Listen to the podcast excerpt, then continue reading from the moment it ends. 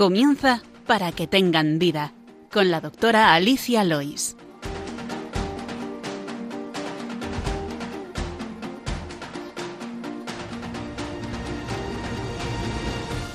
Muy buenos días, queridos oyentes de Radio María. Bienvenidos al programa Para que tengan vida, dedicado a la medicina. Les habla Alicia Lois y en el control me acompaña, como siempre, José Luis Lois. Buenos días, José Luis. Hola, buenos días, Alicia. Y en el micro hoy me acompaña el doctor Alfonso Marco, médico de familia y es jefe de urgencias del Hospital de San Chinarro de la Moraleja. ¿Verdad, Alfonso? Buenos días. Muy buenos días. Gracias por venir aquí en Madrid. Ya nos ha acompañado en más ocasiones, hemos hablado de drogadicciones y de medicina del deporte en, otras, en otros programas. Eh, decía el médico santo San José Moscati, tendrás que estudiar un libro no impreso. Su tapa son las camas del hospital y su contenido los cuerpos doloridos de nuestros pacientes. Tienes que acompañar a tus estudios con compasión por los enfermos y una gran sonrisa. Pues eh, encomendándonos a este médico santo, eh, San José Moscati, seguimos en el mes del Sagrado Corazón de Jesús, en este mes de junio, así que se nos ha ocurrido tratar un tema muy importante y frecuente en la cardiología, que a Alfonso le gusta mucho, ¿verdad, Alfonso? Sí, sí, es uno de mis temas preferidos. ¿Cuál es el, cuál es el tema? La fibrilación auricular. La fibrilación auricular, que es eh, la arritmia más prevalente, es una de las arritmias más frecuentes. Ya en mis predecesores en el programa, los, doctores Adolfo Sequeiros y Sara Servén, eh, hicieron el 17 de diciembre de 2019 un programa dedicado a las arritmias en el, en el paciente mayor, muy interesante, que pueden buscar en el podcast. Pero hoy vamos a hablar más en concreto de la fibrilación auricular. Hablaremos también de los fármacos más usados en esta arritmia, de la importancia de los anticoagulantes, de la frecuencia, del control de la frecuencia y de, las complicaciones que puede tener. Y en la segunda, en la última parte contestaremos al correo del paciente y finalizaremos como siempre con la oración de los niños. Les recordamos que tienen varias vías para contactar con nosotros. Pueden escribir sus preguntas al correo del programa, que es para que tengan vida radiomaria.es. También pueden escuchar nuestros programas que están colgados en la sección de podcast en la página web de Radio María. Así además lo pueden escuchar pues más tranquilamente y también mandárselos a sus amigos. Ahora les invitamos a que continúen la sintonía de Radio María y empezamos.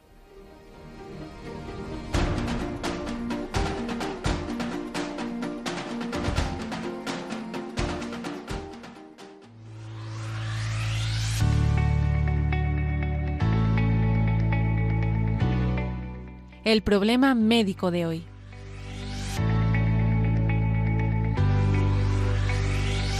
Pues como les decíamos, vamos a hablar de una de las arritmias más frecuentes del corazón, eh, pero para antes primero vamos a hacer un pequeño repaso muy sencillo, porque es verdad que en la radio no tenemos la imagen y eso eh, eh, pierde mucho, porque el corazón es muy fácil de entenderlo con imagen pero nos va a resumir un poquito, Alfonso, la, anatomía del corazón para que entendamos luego lo que vamos a contar después. Sí, es fundamental porque si no es difícil de entender. Yo muchas veces intento explicar el, corazón como si fuera una casa con cuatro habitaciones, pero que solo están comunicadas dos a dos y que el resto, para ir de unas habitaciones a otras, tienes que ir por fuera, ¿no? O sea, el corazón es una bomba, pero que a su vez está formado por cuatro bombas pequeñitas que son esas habitaciones las aurículas y los ventrículos. Las aurículas son más eh, chiquititas porque simplemente tienen que impulsar la sangre de la aurícula hacia el ventrículo. La aurícula es donde se recoge la sangre que viene del cuerpo o que viene de los pulmones, pasa a la otra habitación que es el ventrículo y cuando el ventrículo se contrae, que es la bomba grande, manda la sangre o bien a los pulmones o bien al resto del cuerpo, que es eh, la circulación general. Eso es muy importante. Y como la medicina es una maravilla porque nos permite darnos cuenta de la maravilla que es la creación y de lo bien hechos que estamos, ¿no? Y el, corazón es un ejemplo de ello, como desde cierta simplicidad, porque en el fondo es muy sencillo, el corazón es por un lado mecánica, válvulas y, y bombas, que cualquier fontanero de los que nos esté oyendo podría seguro saber mucho más que nosotros de esto, y por otro lado un pequeño circuito eléctrico, ¿no? Entonces, para que eso funcione bien, necesitamos que las aurículas y los ventrículos, esas dos habitaciones, estén coordinadas, porque si se contraen a la vez, la sangre, pues el ventrículo no estaría lleno, la válvula que hace que la sangre no vaya para atrás la podríamos pillar abierta. Entonces hay un sistema eléctrico con un pequeño retardo que primero hace que funcione la válvula chiquitita, la de la aurícula, hace un pequeño retardo de tiempo y esa misma corriente eléctrica después activa el ventrículo, la, válvula grande. ¿Vale? En la arritmia en la que estamos hablando, eso empieza a fallar. Eh, las aurículas funcionan. ese ritmo eléctrico, cuando el corazón es normal, se genera en un único punto que hace y hace que vaya por un camino muy determinado hasta el corazón. La fibrilación auricular fundamentalmente es que el corazón se vuelve loco. Eh, la aurícula. La aurícula, este la, generación de ese impulso eléctrico, en vez de salir de un punto cualquiera, descarga de cualquier célula de las, del, de, las del, de la aurícula y entonces se generan múltiples impulsos eléctricos, lo que hace que la aurícula no se contraiga, que luego hablaremos de la importancia que tiene eso y de que el ritmo al corazón llegue de forma variada y alterada. Eso yo les digo a mis pacientes que en vez de pues contraerse eso como un puño entero de una vez, pues la aurícula al tener la fibrilación es, es viene ahí el nombre como si fuera un saco de gusanos que se mueve de una forma sincrónica sin, sin ningún sentido, sin contraerse en realidad. Entonces dispara electricidad de una forma alocada hacia el ventrículo a una frecuencia mucho más alta de la que debe, porque claro, esto también es importante, el ritmo. Eso es, eso es. Entonces, esa es la parte un poco mecánica y eléctrica. Y luego, eh, el corazón es importante que vaya, que sea rítmico, por lo que contábamos de que se coordinen aurículas y ventrículos. Y luego, que tengamos una, la frecuencia que nuestro cuerpo necesita. La frecuencia del corazón normal va entre los 60 latidos por minuto y los 100 latidos por minuto. Todo lo que esté dentro de esos parámetros es lo normal. Aunque es verdad que hay gente que a lo mejor es muy deportista y tiene 45 latidos en reposo y está tan a gusto. no hay ningún problema. Y gente que está un poquito por encima por diferentes motivos que tampoco pasa nada. Pero como tenemos que movernos con unos estándar. Claro, y además, bueno, eso es, lo, mejor para que el corazón pues aguante más y, tenga más, más tiempo de funcionamiento. Eso es. Hay que pensar que al final el corazón no es más que un músculo. Y lo que hace ejercicio al músculo es cada vez que se contrae. Cada vez que se contrae es un ejercicio que está haciendo ese músculo. Si se contrae muy rápido, está haciendo mucho más ejercicio y eso hace que igual que mm, si voy al gimnasio y hago bíceps, el bíceps crece, pues si el corazón se contrae más de lo que debe, el corazón crece se hipertrofia el músculo y eso tiene unas consecuencias a medio y largo plazo. Que pueden dar eh, pues, daños como infartos o, daños isquémicos. La fibrilación auricular, la, esta aurícula dispara de una forma alocada y entonces mucho más rápido de lo que es normal. ¿no? Eso es. la aurícula dispara eso entre 60 y 100 latidos por minuto en condiciones eh, normales y de reposo. Y en este momento primero, descargan muchas células a la vez de diferentes puntos y descargan a frecuencias de 300 latidos por minuto. Esa no va a ser la frecuencia del corazón. Ahora entra la segunda parte. Ese punto en el que hablábamos que hay un retardo es como una especie de freno o, de barrera o de aduana que hace que no todos los impulsos puedan pasar, gracias a Dios. Porque a 300 latidos por minuto aguantaríamos muy poquito tiempo. Entonces, eh, la, aurícula está descargando de forma alocada y solo pasan algunos estímulos.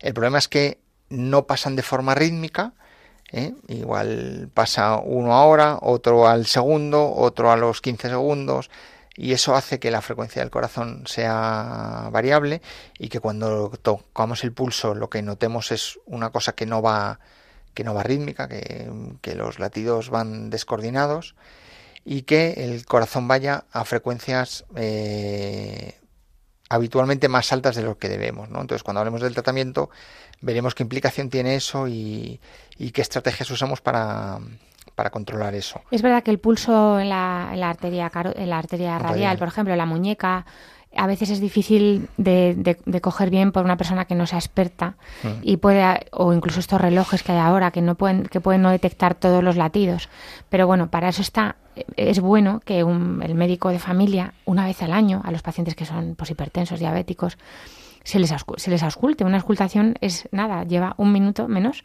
Es poner el fonendo en los focos cardíacos para oír precisamente esto, porque si un corazón normal tiene que ir pum, pum, pum, pum, rítmico, ahora en la radio sí se puede hacer este ruido. Eso es.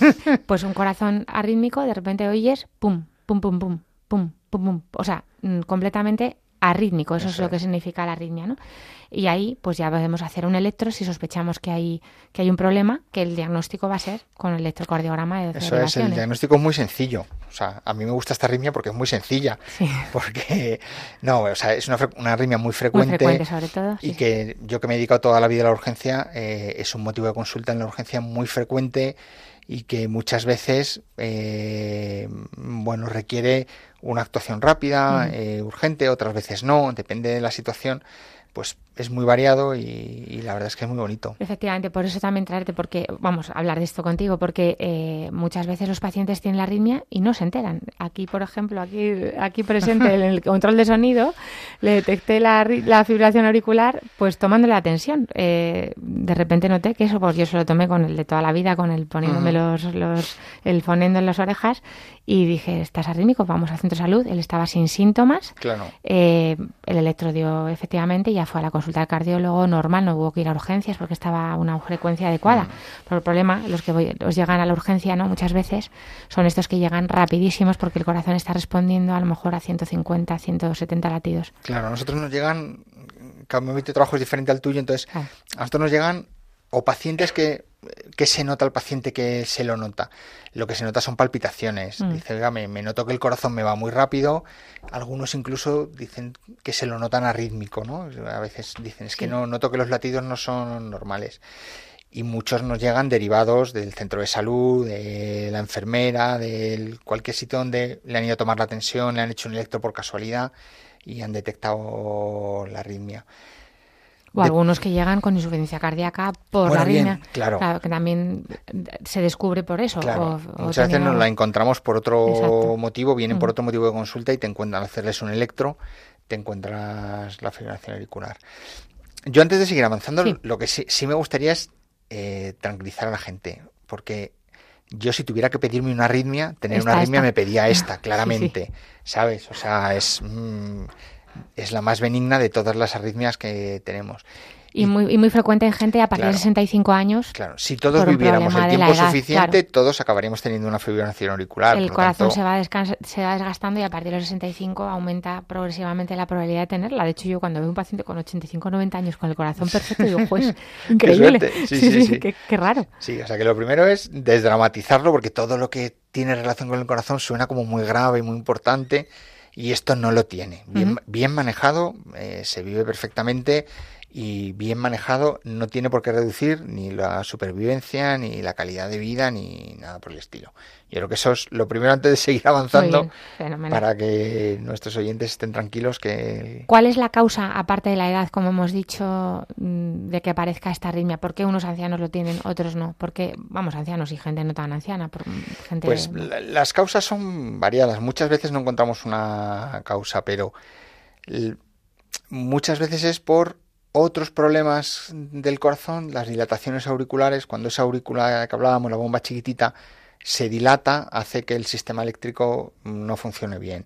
Alteraciones hormonales como las hormonas tiroideas. Nosotros siempre que diagnosticamos una fibrilación auricular pedimos unas pruebas de hormonas tiroideas porque a veces un hipertiroidismo, eh, hace que aparezca una fibrilación auricular la toma de ciertos medicamentos, eh, algunos tóxicos, eh, como hablamos el día de las drogas, también pueden generar eh, fibrilación auricular. Y la mayoría son idiopáticas. No tenemos una razón más allá que el propio envejecimiento, aunque vemos gente con fibrilación auricular. No es una enfermedad exclusiva de, de ancianos en, algunos jóvenes también Algunos procesos infecciosos pueden provocarlo. Eh, claro, endocarditis, miocarditis, infartos previos. Que al estudiar al paciente, pues se le hace una prueba de esfuerzo, lo que sea, el cardiólogo después ya le, estudia y efectivamente descubre, pues a lo mejor infartos que tenía que no se había enterado. Eso es. Pequeñas isquemias. Sí, muchas veces la, la fibrilación auricular es la puerta de entrada para que podamos encontrar otras cosas. Eso es. es un poco el síntoma que está dando la cara de otras patologías que... como siempre insistimos, claro, los factores de riesgo cardiovascular, Eso es. Eh, la obesidad, la hipertensión, la diabetes, el, eh, pues, el colesterol, mm, el tabaco, por mm. supuesto, que hacen que dañen las células cardíacas como se dañan otras, ¿no? Entonces estas como van tan coordinaditas y tan bien, pues cuando ya falla alguna pues no se nos viene abajo. Entonces hemos hablado un poquito de la clínica que se puede presentar asintomático, o sea, de repente encontrarlo, pues porque viene, me ha pasado también, un catarro, le escultas el, el pecho, le escultas el corazón, anda, estás arrítmico. Alguna paciente me decía, si yo venía por un catarro y me has puesto anticoagulación, ahora hablaremos de ello. Qué barbaridad, pues si lo sé no vengo. y, y estas cosas, ¿no? Asintomáticos, o sea, silentes, y luego pues sintomáticos, como decía Alfonso, pues notarse palpitaciones, que no todas las palpitaciones son arritmias, porque muchas veces las palpitaciones son por ansiedad, como hemos hablado aquí también, o pues por otro, otro tipo de arritmias. Eh, o una fatiga, que no entra al aire, o puede doler el pecho, eh, o que no tolera el ejercicio, se pone a hacer ejercicio y el corazón, o incluso desmayos, porque ha ido demasiado rápido el corazón, pero con un latido que no es a lo mejor eficaz. Y, y, bueno, pues eh, puede dar una, una sintomatología variada.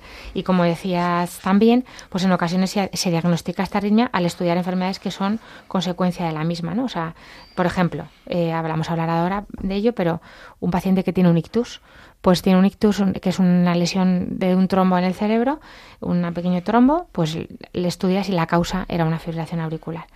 Eh, un deterioro cognitivo, una, una, demencia vascular, pues pueden ser, eh, al buscar, mm, encontremos esto.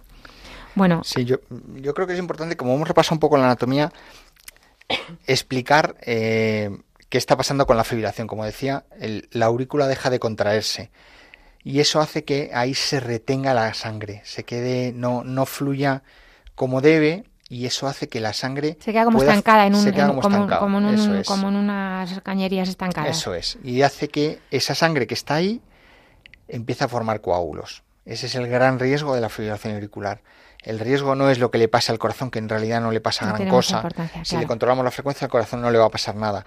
El problema, el, problema fundamental es el de los trombos, ¿vale? Y pasa por eso, porque la sangre queda retenida en la aurícula y al estancarse y no circular, pues aunque el cuerpo tiene mecanismos para evitar la coagulación, pero hay sobre todo una pequeña zona en las aurículas que son las orejuelas, donde se acumula más y es donde habitualmente se forman esos coágulos que es lo que los médicos estamos obligados a, controlar. Ahí es donde, donde está la clave de la fibrilación auricular y donde tanto los de primaria como los cardiólogos como los de urgencias no podemos dejar pasar. eso es, eh, valorar el riesgo de que haga un trombo este paciente, un coágulo. Entonces, por eso, por eso esta enfermedad es importante que, el paciente, muchas me dicen, pero entonces ya tengo bien la arritmia. No, no, la arritmia la tienes. Lo importante es que estás bien anticoagulado, que ahora hablamos de eso. Porque, no, o sea, pero ya se me ha pasado, pero, ¿pero eso se llama la viscura? No, no, tú tienes que seguir tomándote el sintrón, la, medicación que, que se ahora hablaremos, por esto, ¿no? Por, la, por las consecuencias de tu arritmia.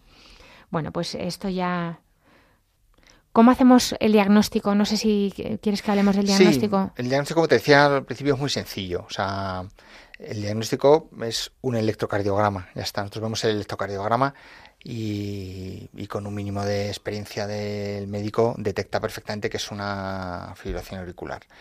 Además de detectar que es una fibrilación auricular, para nosotros es importante ver a qué frecuencia va ese corazón. Eso es lo fundamental. O sea, ¿a qué, frecuencia dispara, digamos, el ventrículo, ¿no? o sea, la, arritmia, la, aurícula va rapidísimo. La aurícula va loca y no vemos... Eh, pero nos interesa el, ese, esa, esa muesca en el electro que nosotros vemos un poquito más grande, que esa es la que tiene que estar a una frecuencia entre 60 y 100 si está en reposo el paciente. Y eso es el, el, dato fundamental para nosotros, porque ese es el que nos hace tomar decisiones en un sentido o en otro. Nos hace tomar decisiones eso, y para nosotros es muy importante saber eh, si el paciente ha detectado el origen o no y el momento. ¿Cuánto eh, tiempo lleva? Claro. Para, yo te hablo sobre todo desde el punto de vista de la urgencia. Los cardiólogos o los de primaria que seguís a los pacientes, quizás lo veis de otra manera, pero la mente de los de urgencia está estructurada diferente porque para nosotros es importante saber si el paciente es el primer episodio de fibrilación auricular o no lo es, si es una fibrilación auricular crónica o es una cosa aguda y si podemos saber cuánto tiempo lleva. El, para nosotros, el paciente que llega y dice, oiga, mire, es que mm, me he metido en la cama y porque es muy frecuente que se lo noten en ese momento, cuando todo se queda tranquilo y es el momento en el que se notan que el corazón va mm. rápido, que notan las palpitaciones y el que lo ha notado en un momento concreto, pues fenomenal, porque si, se, si ha empezado hace menos de tres días, nosotros podemos intentar quitarle la arritmia en ese momento. Ahora hablaremos si merece la pena o no, pero, pero por lo menos podemos. Si no sabemos el tiempo de evolución, no podemos, porque el riesgo de que haya trombos ya formados es muy alto. Y si nosotros ponemos en marcha esa aurícula y hay trombos ahí metidos, esos trombos van a salir y hacia la cabeza seguramente. Hacia la cabeza y le vamos a liar. claro. Para nosotros es fundamental en el diagnóstico saber el tiempo de evolución y la frecuencia cardíaca la clave. Si tuviera un electro normal hace 48 horas y de repente aparece con la arritmia, claramente Pero sabemos. Eso es muy raro. Eso no suele ocurrir, no suele evidentemente. Ocurrir. Lo que sí suele ocurrir y lo encontramos con frecuencia es la gente que se lo ha notado, mm. que se ha notado el inicio.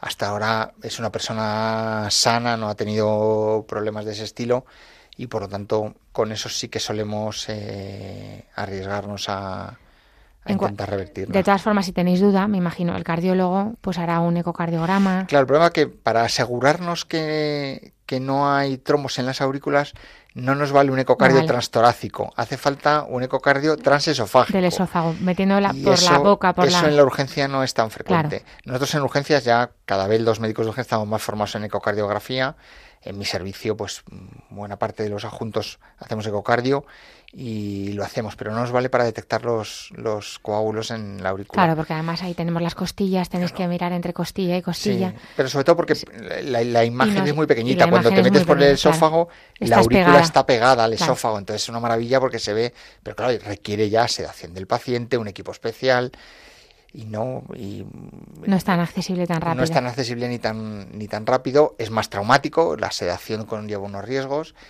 y, y bueno, ahora vamos a hablar del tratamiento, pero quitarnos la arritmia no es tan fundamental. Eso ha cambiado mucho desde que yo empecé a trabajar hace 20 años ahora.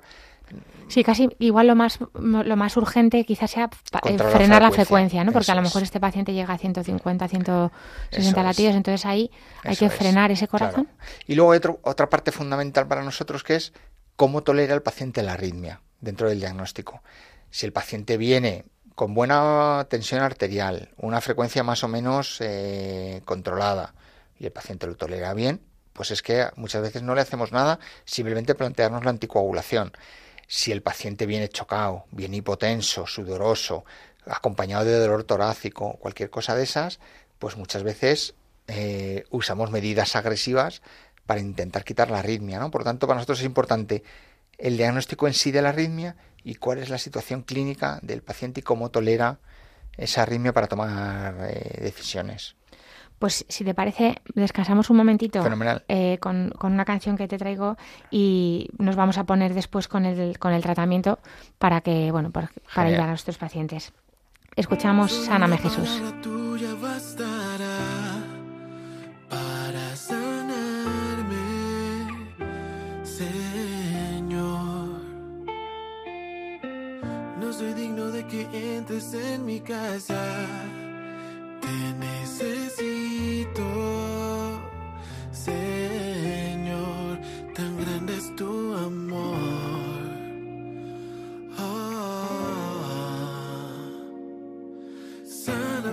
Jesús, te necesito, mi Jesús, sopla tu aliento, lléname de ti. Sáname Jesús, te necesito Jesús, sopla tu aliento, lléname de ti, solo si tú quieres. Oh, sáname Jesús confío porque tú eres mi esperanza y yo en ti confío porque me basta tu gracia y yo en ti confío porque tú nunca me fallas. Si estoy en el suelo, siempre me levantas. No me rendiré jamás porque yo sé que vale la pena luchar, pero esta vez voy de rodillas a tus pies. Solo si tú quieres. Sáname Jesús, te necesito mi Jesús. Sopla tu aliento, lléname de ti. Sáname Jesús, te necesito mi Jesús. Sopla tu aliento, lléname de ti. Solo si tú quieres.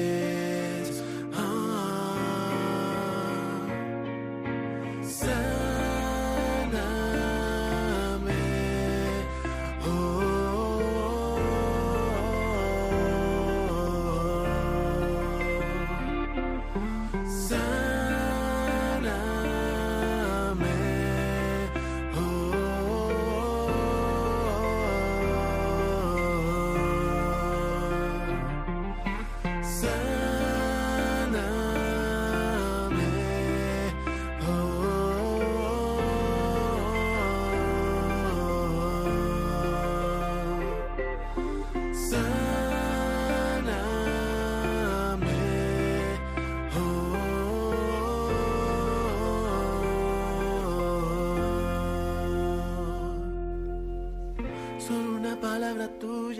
Pues seguimos en Radio María en el programa Para que tengan vida. Les habla Alicia Lois y hoy me acompaña Alfonso Marco Sanz, el doctor eh, médico de familia y médico y, y, jefe del servicio de urgencias del Hospital de San Chinarro de la Moraleja en Madrid. Y estamos hablando de la arritmia más prevalente, la, la, alteración del ritmo del corazón más, más frecuente, que es la fibrilación auricular. Hemos hablado ya del diagnóstico de la clínica y ahora ya nos vamos a centrar un poquito en los, en los pilares del tratamiento, que como decía Alfonso, son tres sobre todo. Claro, o sea, el, tratamiento de la fibrilación auricular es decidir si quitamos o no la arritmia, controlar la frecuencia del corazón, si no quitamos la arritmia, y la anticoagulación. Y vamos a empezar, por, si te parece, por la anticoagulación, porque es lo más importante, como decíamos antes. O sea, lo que de verdad produce morbimortalidad son esos coágulos que se forman y que salen del corazón. Por lo tanto, eh, lo primero que nos planteamos los médicos ante una fibrilación auricular es tengo que anticoagular o no tengo que anticoagular. Porque no a todos los pacientes. No a todos los pacientes les anticoagulamos. Usamos una serie de tablas para calcular el riesgo que el paciente tiene para anticoagular.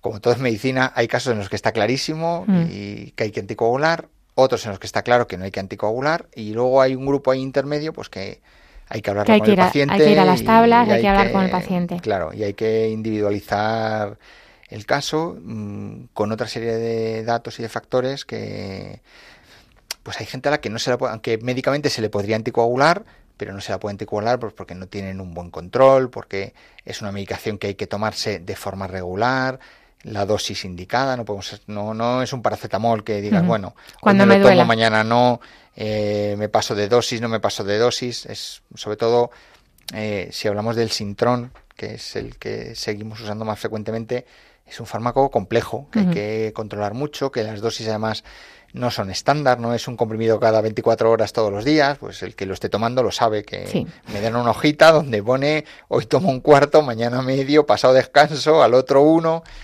me voy a controlar el centro de salud. Claro. Es un fármaco que tiene un rango terapéutico muy estrecho.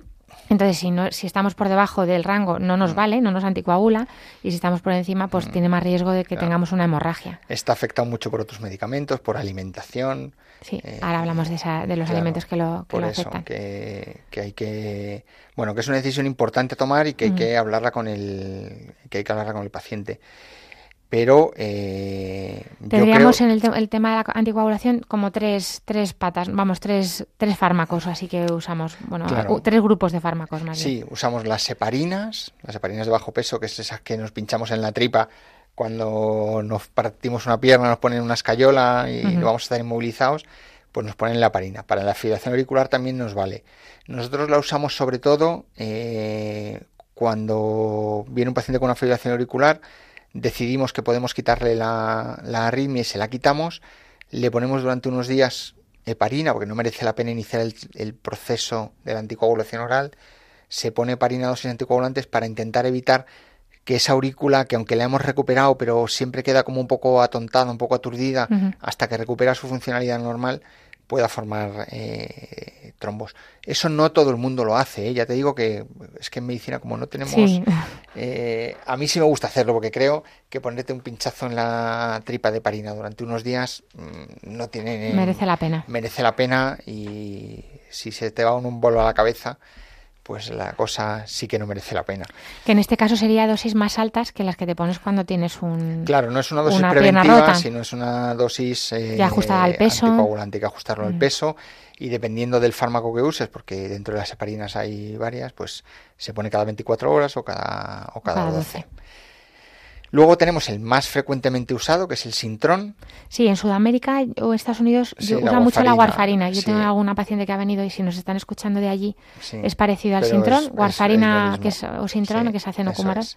Y estos son los que tienen. Claro, ese es el, más usado, es un fármaco bastante antiguo ya, muy conocido, muy controlado. De hecho, yo creo que cuando yo empezaba lo controlaban los hematólogos, yo sí, lo controláis los de familia sin ningún problema. Sí, las enfermeras. Claro, que ya incluso se, se, se controló con un coaguchet como el del. Sí, sí, sí. Un como el azúcar. en el dedo, como el azúcar, ¿no? que antes había que hacer una extracción de sangre. No, no, en el dedo. Era mucho más complejo. Lo hacemos en el centro de salud. Claro, ahora ya es, eh, es mucho más, pero eh, eso requiere unas visitas frecuentes a tu médico, un ajuste de dosis y bueno, pues tiene mm, como contra... O sea, yo creo que si tu médico te pone sintrón no te lo tienes que dudar, te lo tienes que tomar. O sea, yo creo que es de esas cosas en las que yo creo que en todo hay que hacer caso al médico, pero en esto más, o sea, lo que te estás jugando es un ictus fundamentalmente y no es un juego. Puedes ir desde morirte a quedarte con con lesiones para el resto de tu vida, quedarte dependiente y... Es un tratamiento preventivo, es verdad que no le va a curar nada, pero le va a prevenir muchos disgustos. No cura nada, tú no notas nada, dices, no sé para qué me tomo esto, si, no, si es lo único que me trae complicaciones, y, pero mm, merece la pena, ¿vale? Efectivamente. El único, el, riesgo es eso, que la sangre no coagula y entonces hay que tener cuidado con... Caídas. Hay que tener cuidado con caídas, hay que tener cuidado con heridas, hay que hay que decírselo siempre que voy al médico, al dentista, a cualquiera que pueda hacerme la más mínima intervención que me pueda hacer sangrar. Cuando me sangra la nariz, pues a lo mejor acabo en el hospital porque simplemente con un taponamiento sencillo no para. Bueno, eh... Normalmente, como bueno, los enfermeros lo controlan bastante bien, si el paciente va bien, pues una vez al mes, si va regular, pues a lo mejor hay que citarle en 10, 15 días. Pero es verdad que eh, hay que tener un poquito de cuidado con los alimentos que se con, los alimentos que pueden alterarlo. No es que se tenga que dejar de tomar, por ejemplo, las acelgas o, las, los piñones o el brécol, sino que no se puede uno poner a comer acelgas durante una semana entera porque ha hecho la cosecha porque eso le puede alterar. Pero si tú normalmente en la dieta tienes que regularmente una vez al mes comes ese tipo de cosas, pues su, su, sintrón se ajustará a lo que tú haces, a tu vida. Claro, si de repente hay un antibiótico o, o un antiinflamatorio que no, que no, que lo altera pues es verdad que a lo mejor el médico te puede decir, pues este es el que mejor va, ¿no? Por ejemplo, el diclofenaco altera menos el sintrón que, los que otros antiinflamatorios. Entonces hay que avisar, hay que eso, hacer los controles y tener una dieta variada, pero habitualmente con variada, pero no eso, no hacer eso maratones de lo mismo. De lo mismo, sí. De la cosecha del kiwi que también lo altera o eso, espinacas, acelgas, pues ya lo Las fresas. Eh, las fresas, eh, todo lo que tenga vitamina K. Claro, efectivamente, porque la vitamina K es, digamos, el antagonista del sintrón. Eh, la remolacha, el repollo, los espárragos, la lechuga romana, el brócoli, el perejil. Bueno, el perejil, a ver, para niñar una salsa no pasa nada. Las espinacas, pues eso no estar una semana comiendo espinacas, ¿no? Acelgas, col rizada, lombarda, coles de Bruselas, ciruelas pasas, piñones, el kiwi, los higos. Y eso, pues esos son los alimentos así más, más que pueden alterar más. Y luego... Eh, sujeto a interacciones farmacológicas, o sea, a preguntar al, médico si hay que tomar un antibiótico, hay que tomarlo. Lo único que a lo mejor en el siguiente control de sintrón, pues hay que ajustar, porque puede, puede haber un problema. Lo que decía Alfonso, posibles sangrados, pues a lo mejor un, una cepilla dental muy, muy intenso, una limpieza de dientes de una, del dentista de boca, pues hace que sangren un poquito las encías. Si se queda ahí no pasa nada. Eh, pero se puede hacer ejercicio, se puede viajar. Claro, evitar eh, deportes de contacto. A lo mejor el rugby no es claro, lo mejor. efectivamente, eso estaba pensando. Que yo el día que me tenga que anticoagular tendré que dejar de jugar al rugby. Eh, sí, pues pero, pero eh, o sea, deporte y fibrilación auricular mm, son perfectamente compatibles. Sí, sí, o sea, mm, De hecho, normalmente les viene de hecho, es bueno, claro. O sea, para todos es bueno el deporte, pero para estos pacientes más todavía hay que mantener ese corazón lo más en forma posible. Por lo tanto, no hay que dejar de hacer ejercicio porque nos va a venir bien. Lo único que hay que evitar son deportes de riesgo, de contacto, en los que te puedas dar un golpe y que tengamos un problema. Un sangrado. Y luego también evitar bebidas alcohólicas, no había dicho. También cuidado con los productos de herbolario, que a veces no sabemos los médicos lo que, es, lo que están tomando, ¿no? Y, bueno, pues eh, a, lo mejor hay ciertos momentos que hay que retirar el sintrón, pues por ejemplo para hacer una colonoscopia si le van a quitar algún pólipo, es posible que le quiten un mm. pólipo, ¿no? O una extracción dental, o pues eso, alguna intervención que no... Eh, esto para los médicos de familia también, yo ahora lo digo desde aquí porque a mí me vino muy bien, eh, la Sociedad Española de Cardiología tiene una aplicación médica que se puede ver tanto en el móvil como en la web, no sé si la conoces tú, la QX app Tú pones en, el buscador QX app. Y es verdad que está muy bien porque te pone, eh, tú marcas la edad, el, si el paciente tiene un ictus previo, si está también con adiro, con un antiagregante, qué, qué, anticoagulante usas, qué tipo de cirugía es, si es urgente o no es urgente. Y entonces te va marcando la pauta y entonces te sale la hojita, ¿no? Pues retirar el sintrón o lo que sea. Tantos días. Tantos días. No hace falta tomar heparina, bueno, ponerse heparina, o si hace falta, o riesgo de sangrado tanto. eh, se volverá a tomar el Sintrón a las 24 horas de acabar la intervención. Es. Entonces te lo indica exactamente, porque claro, es imposible saber Toda la variabilidad, toda la de variabilidad de, situaciones. inter- de- de Mm. intervenciones que puede tener el paciente, si es una, una revisión de la vejiga, si es de una cirugía abierta. Entonces, esto está muy bien porque no se puede uno saber todo, pero se busca donde Mm. ya lo han hecho los expertos cardiólogos para, para mirarlo.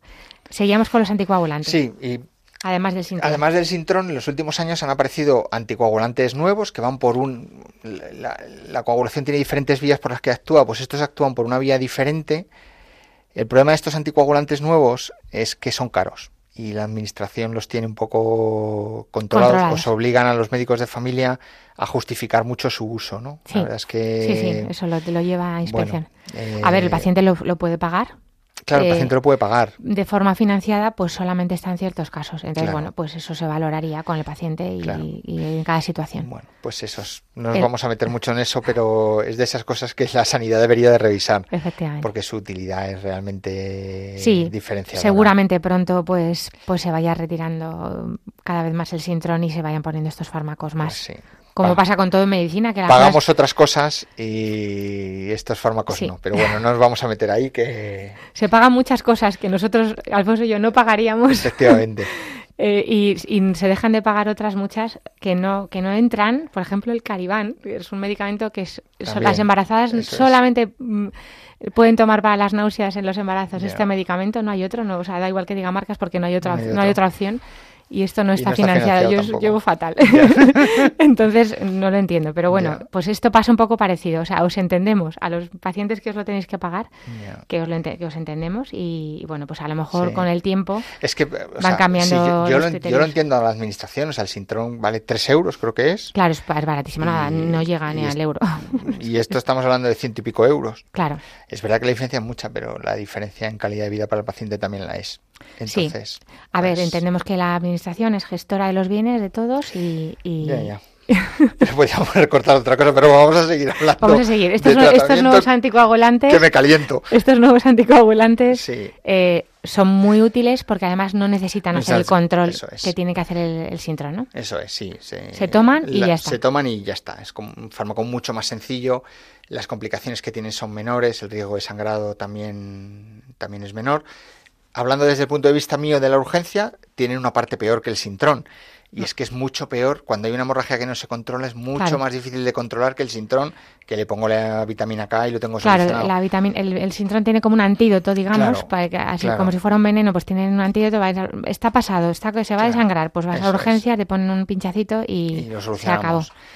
Pero estos no. También es verdad que es que yo mm, creo que no he visto una hemorragia que me ponga en riesgo la vida del paciente con los nuevos anticoagulantes. Si se Ninguna. ajustan, si se ajustan bien por la Si función renal, por y- tal. Bueno, tienen el riesgo pues del abuso, del que se toma más dosis de los que deben, ahí puede haber alguna complicación en ese sentido, pero te digo que yo en mis años de experiencia desde que existen, que ya vamos, yo creo que como para 10 deben de llevar funcionando, Sí, todavía no he visto ningún caso en el que me haya visto complicado por una hemorragia por los nuevos anticoagulantes.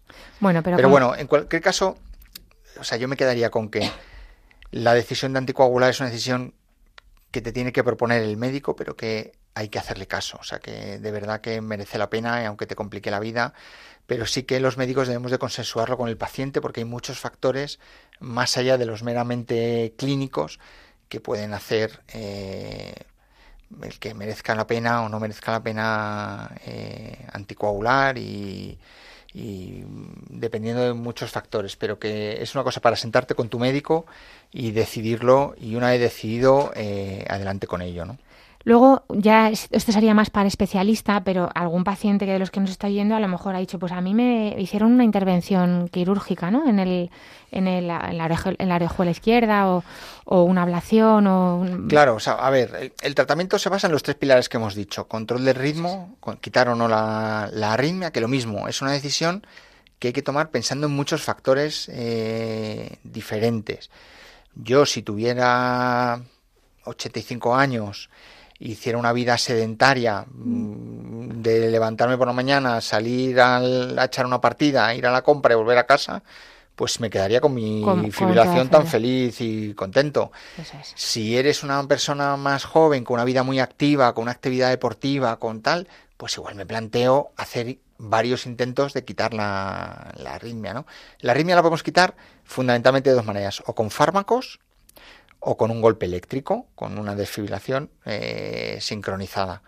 ¿vale? Dormimos al paciente y le damos una descarga eléctrica que tiene que caer en un punto concreto del electrocardiograma para que eso hace como que resetea, es como cuando apagamos el ordenador y lo volvemos a encender, pues apagamos el corazón y el corazón vuelve a arrancar y suele volver a arrancar ya en un ritmo normal. Entonces, eso se puede hacer con medicación o con un choque eléctrico pero lo importante es tomar la decisión de en qué pacientes merece la pena hacerlo y sí seguramente muchos muchos pacientes que tienen una FA no están con antiarrítmicos. Claro. En la urgencia pues solemos eh, revertir al que como te decía antes al que además de la fibrilación lo tolera mal viene hipotenso, viene con dolor torácico, viene con una angina de pecho. En esos merece la pena que en la propia urgencia los revirtamos en otros casos lo que hacemos es, hacemos el diagnóstico, no tenemos claro el tiempo de evolución, cómo está, mm, tal, lo anticoagulamos porque para revertirlo sí que conviene eh, estar anticoagulado y el cardiólogo es el que toma la decisión de si merece o no la pena revertirlo, ¿vale? Si decidimos que no merece la pena revertirlo y que nos quedamos con la arritmia, que ya que, que a mí me gustaría insistir en eso, en que tener la arritmia no no pasa nada por estar mm. con esa arritmia. O sea, no lo que hay que controlar es los factores de riesgo, que es la, la el, riesgo de coagulación, ¿no? Lo que hay que controlar es la frecuencia del corazón. Y para eso tenemos, del control de la frecuencia. Claro. Para eso tenemos diversos, mm, diversos fármacos. Pues desde la digoxina clásica de toda la vida, pero que deberíamos de dejarla simple y llanamente para... La digoxina es un fármaco que controla muy bien la frecuencia del corazón, pero solo la controla en reposo. Por tanto, no nos es útil para gente con vida activa, porque cuando yo salgo a dar un paseo, eh, mi corazón se va a taquicardizar porque la digoxina y no va a ser capaz de controlarlo. Por tanto, deberíamos de dejarlo reducido para esos pacientes que no tienen una vida activa. Y luego podemos usar beta bloqueantes, podemos usar calcio antagonistas. Eh, bueno, pues hay una serie de fármacos que en función de si el paciente es hipertenso o no lo es, de cómo lo tolera o cómo no lo tolera. Depende de una serie de factores, de si tiene una cardiopatía isquémica asociada o no la tiene. le irá muy bien los, beta, los betabloqueantes. los betabloqueantes que seguro que los pacientes tienen alguno que acabe en LOL. Sotalol, carvedilol, bisoprolol, todos estos, atenolol, son, esos son los betabloqueantes. Seguro que tienen alguno para frenar su corazón. Los intentamos evitar en diabéticos, por ejemplo, porque hacen que no aparezcan los síntomas de la hipoglucemia, entonces los solemos evitar en pacientes con, con, insuficiencia cardíaca, pues también, dependiendo del origen de la insuficiencia cardíaca, hay que pensárselo o no. Pero bueno, es simplemente una pastillita más, que el médico decidirá mm, cuál de las líneas de tratamiento es la correcta, pero lo fundamental es tener al paciente por debajo de los 100 latidos por minuto, ¿no? Entonces, eh, esas son las tres patas del tratamiento. El 90% de los pacientes con medicación conseguimos los objetivos buscados bien controlar el ritmo, bien controlar la frecuencia y mantenerlos anticoagulados. Hay pacientes muy rebeldes y que con medicación no conseguimos, que a veces hay que hacer un cateterismo, hacemos una ablación o incluso se puede llegar a tener que hacer cirugías abiertas y en aurículas muy, muy dilatadas hacer un recorte de la orejuela o hacer una reducción del tamaño. Pero eso ya son casos mm, poco frecuentes, gracias a Dios, y, y que bueno yo creo que no no es el no es el tratamiento estándar el tratamiento estándar es eh, farmacológico y con eso la mayoría de pacientes van a estar perfectamente controlados. Pues yo creo que con esto ya nos, nos, nos lo llevamos a casa.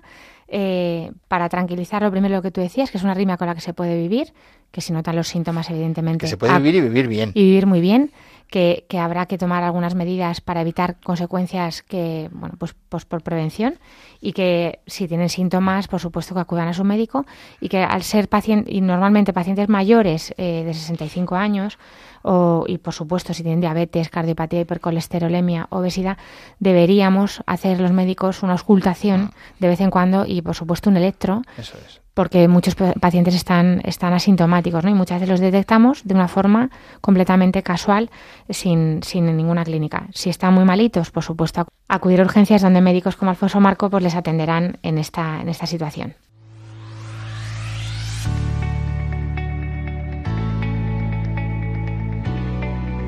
El correo del paciente.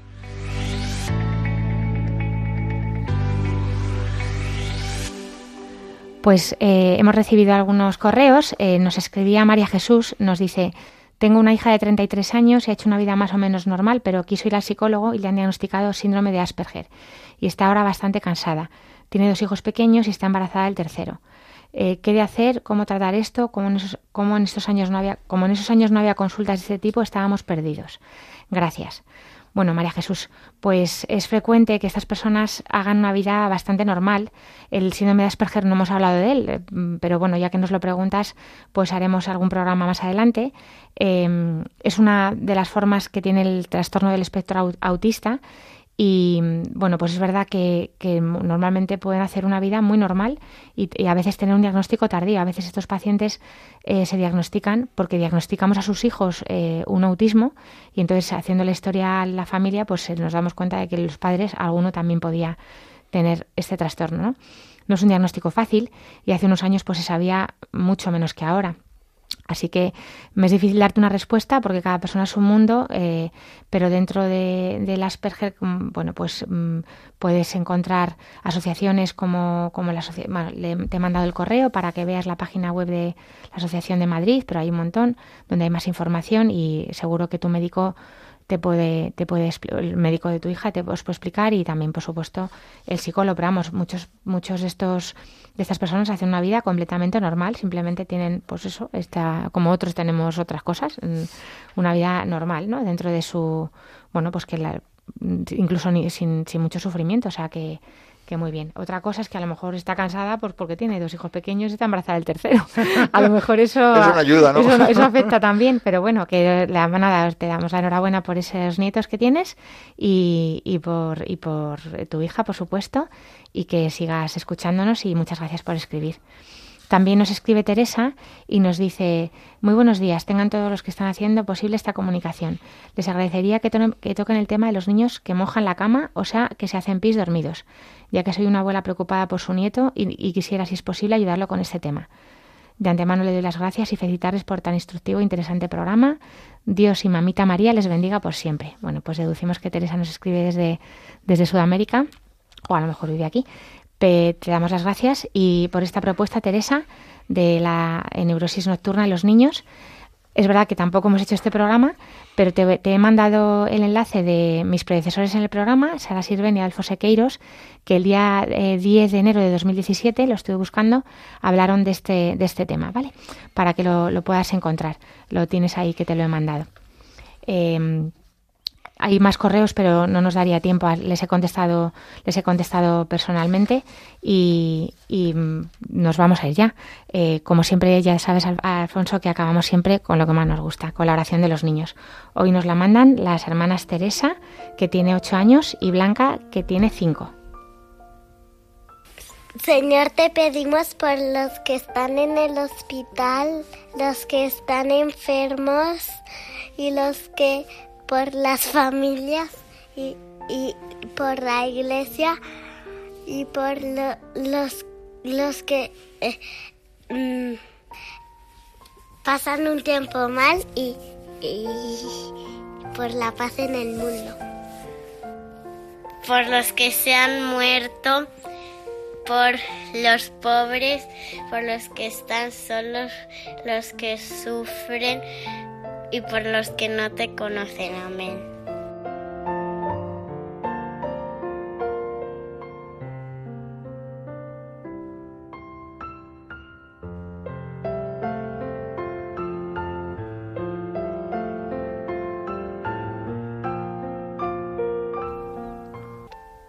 Muchas gracias, Alfonso, por, por habernos, habernos acompañado. Muchas gracias, José Luis, desde, la, desde el control. Muy bien, muchas gracias. Muchas gracias a ti, Alicia. Es un privilegio poder venir aquí. Muchísimas gracias. Un lujo aprender siempre contigo. Nos volveremos a encontrar, si Dios quiere, en dos semanas, el lunes de doce y media a una y media del mediodía, once y media en Canarias.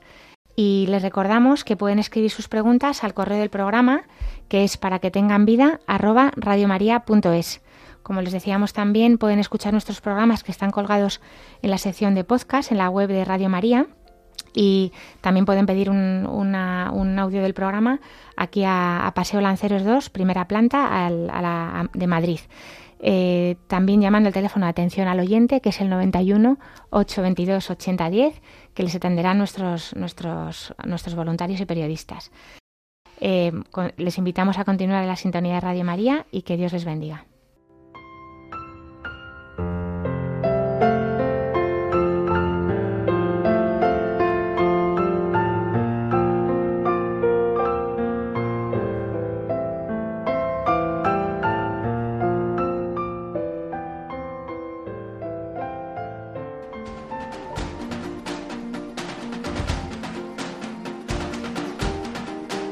Así concluye Para que tengan vida con la doctora Alicia Lois.